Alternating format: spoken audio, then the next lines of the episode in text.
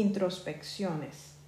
El año 2018 marcaba 15 años desde que María Eugenia y Martín comenzaron su vida juntos. Maro cumpliría 50 años en septiembre y quería celebrarlo con sus seres más queridos.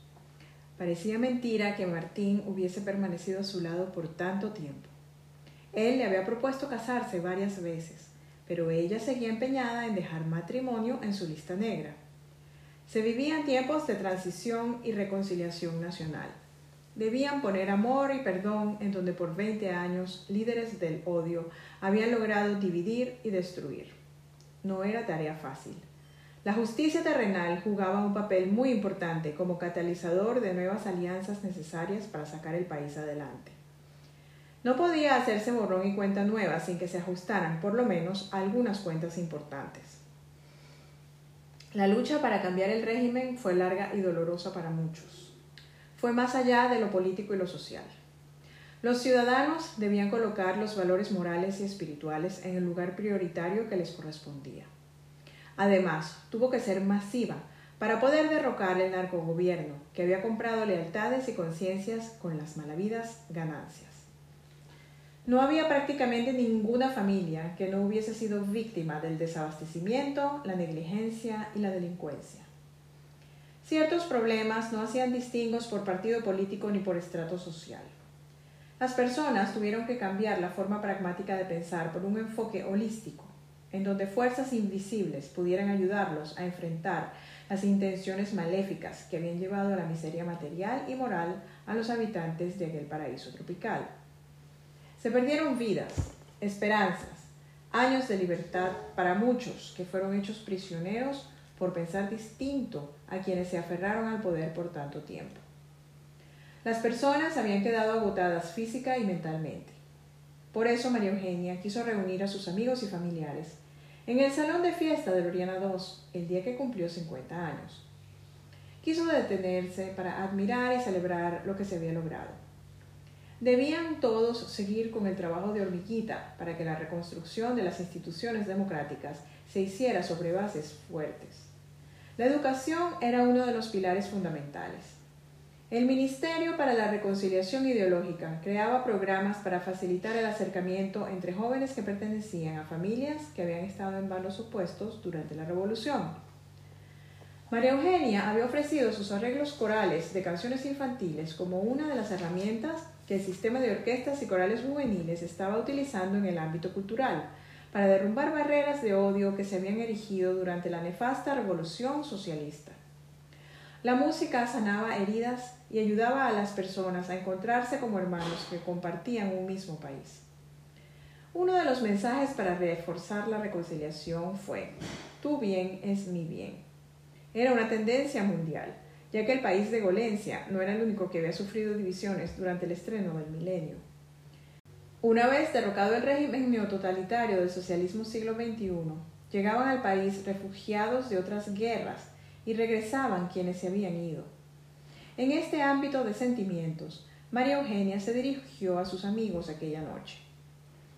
Queridos amigos y familiares, gracias por estar aquí hoy, compartiendo esta celebración. Quiero dar gracias a mi Dios por haberme permitido llegar a los 50 años, sin parecerlo. Risas. Papá, mamá, no saben cuánta falta me han hecho, pero sé que me acompañan desde el cielo.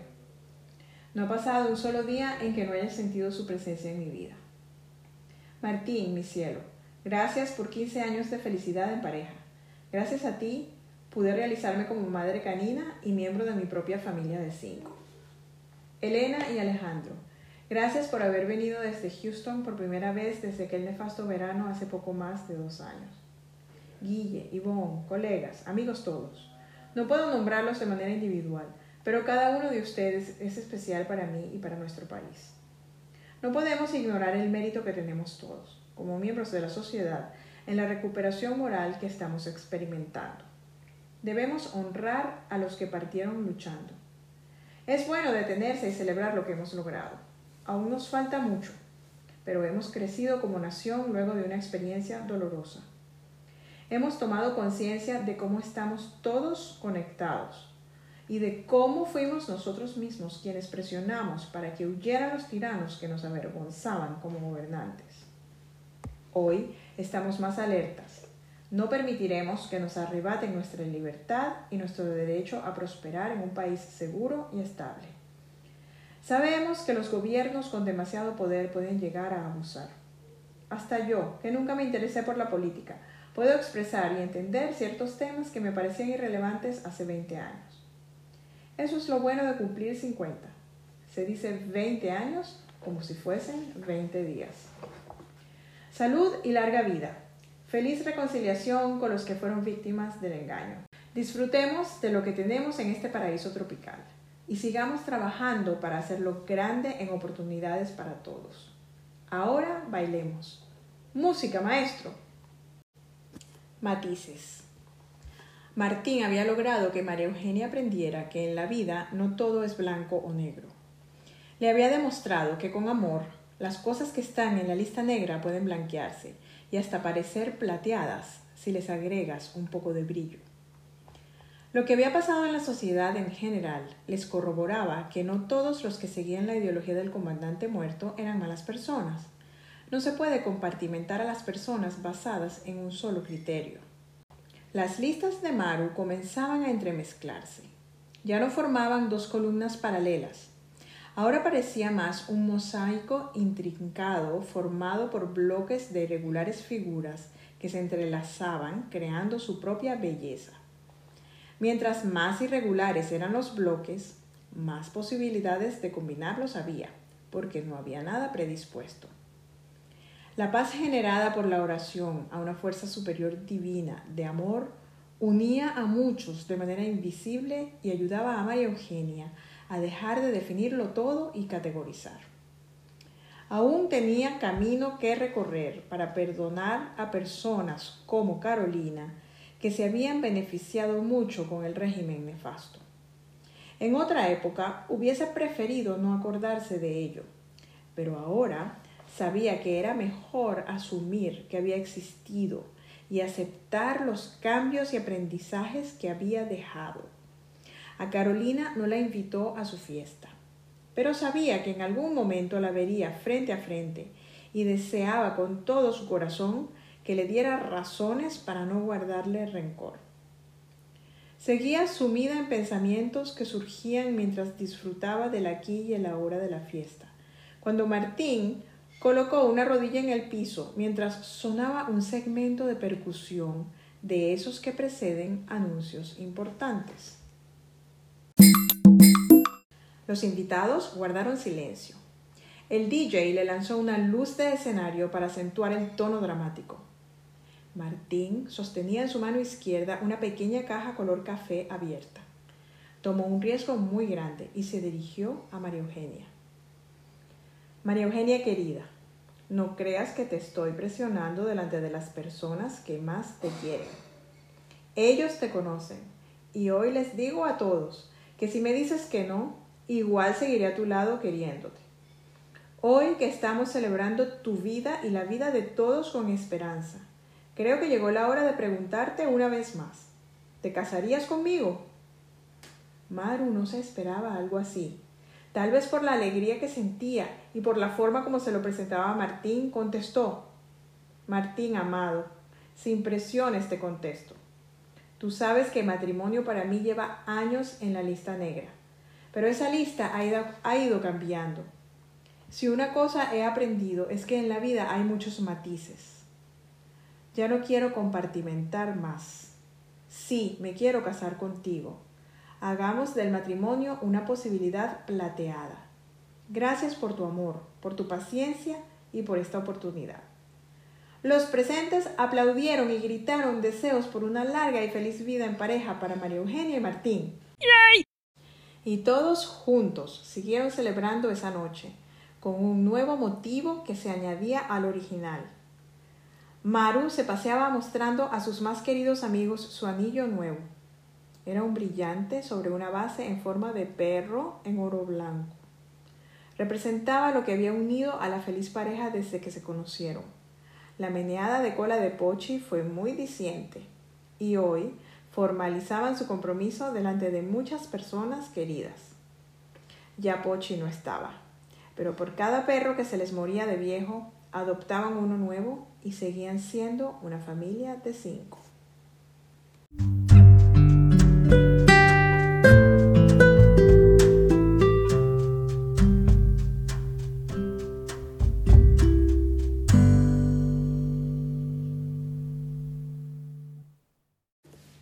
La boda de Maru y Martín se realizó un día cualquiera. No planearon una gran fiesta, sino que cumplieron con las formalidades para legalizarse como marido y mujer en el ayuntamiento de Valencia, un día que pasaban por allí buscando materiales para su labor de rescate de perros. Ya no había tantos perros abandonados, pero Aún la economía no se recuperaba del todo y, siempre alguien se veía, se veía forzado a dejar su dependiente peludo a la deriva. Fue un medio de una misión canina que los enamorados iniciaron el proceso de su casamiento. Decidieron avisar a unos pocos amigos. Era diciembre del 2018 y Elena Isabel estaba en el Oriana 2 con la familia para pasar unas navidades criollas. Querían disfrutar sus primeras hallacas envueltas en hojas de plátano, horneadas en su paraíso tropical.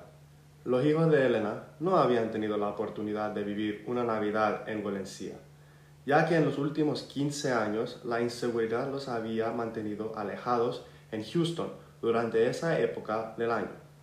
Francisco, el hermano de Elena Isabel, también se encontraba en Valencia, aunque él se había residenciado en Panamá con su familia. Guillermo y su esposa Yvonne se habían vuelto muy amigos de la pareja y fueron los testigos de la boda en el ayuntamiento. María Eugenia sentía que tenía pocos pero muy buenos amigos. El haber dejado ir a personas que la defraudaban había sido una buena decisión. Ya no se aferraba a nadie. Martín le había dado la seguridad suficiente para arriesgarse a prescindir de las listas en blanco o negro.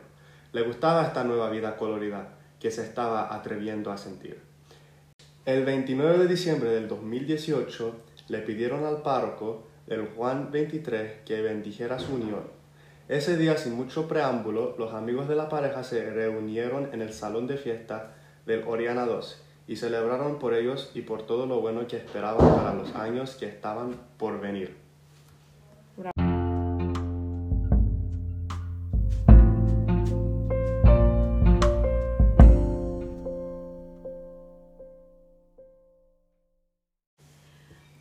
Adopción singular. A comienzos del 2019, Maru orquestó una adopción para un enfermero quien se había anotado en la lista para adoptar un perro pequeño que pudiera vivir dentro de un apartamento. María Eugenia hizo la entrega personalmente y se sorprendió mucho al ver a su novio de juventud, Ariel, acudir a la cita para formalizar la nueva adopción canina. No se imaginó que ese Ariel Fernández de la solicitud fuese el mismo quien por años mantuvo que lo más importante era graduarse de médico. Según los datos que ella manejaba, trabajaba como enfermero, así que supuso que sería otra persona con el mismo nombre de su ex. Resultó que no terminó la carrera de medicina, tampoco se casó nunca y tuvo una hija con una pareja casual. Así se lo comunicó a María Eugenia, quien lo trató como a un viejo amigo muy querido. Se alegró mucho al no sentir rencor en su corazón Parecía que la edad le había dado la tranquilidad para enfrentar situaciones que antes prefería enterrar en el olvido o evadir. Y a la final no se casó, pensó Maru. Ariel nunca hubiese estado listo para ofrecerle la estabilidad que ella esperaba. María Eugenia no quiso compartir mucho acerca de su vida con este Ariel que no se parecía en nada a lo que él decía aspirar en su juventud. Ella había cambiado mucho y ya no había cabida para esta persona desconocida en su vida. No lo juzgaba, ni lo catalogaba como perdedor, como habría hecho años antes. Pero a los 50 años, María Eugenia no quería enfrentarse a sombras del pasado. Ella amaba su vida presente y solo entablaba amistad con personas que estuvieran en su mismo camino. Los días de hacer grandes esfuerzos para estar con alguien habían quedado atrás. Ahora el mantra era dejar que todo fluyera de manera natural.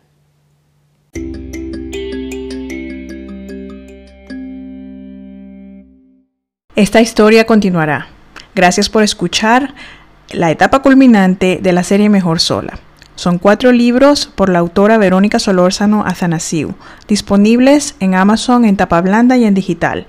Los hago disponibles en este podcast como audiolibros gratis para que puedan llegar a todas las personas que se identifican, que les gusta el contenido y que no pueden comprar los libros en Amazon por no tener acceso a las divisas. Riega la voz. Comparte el enlace al podcast en tus redes sociales. En Instagram sigue a arroba serie mejor sola. Nos vemos en el próximo episodio.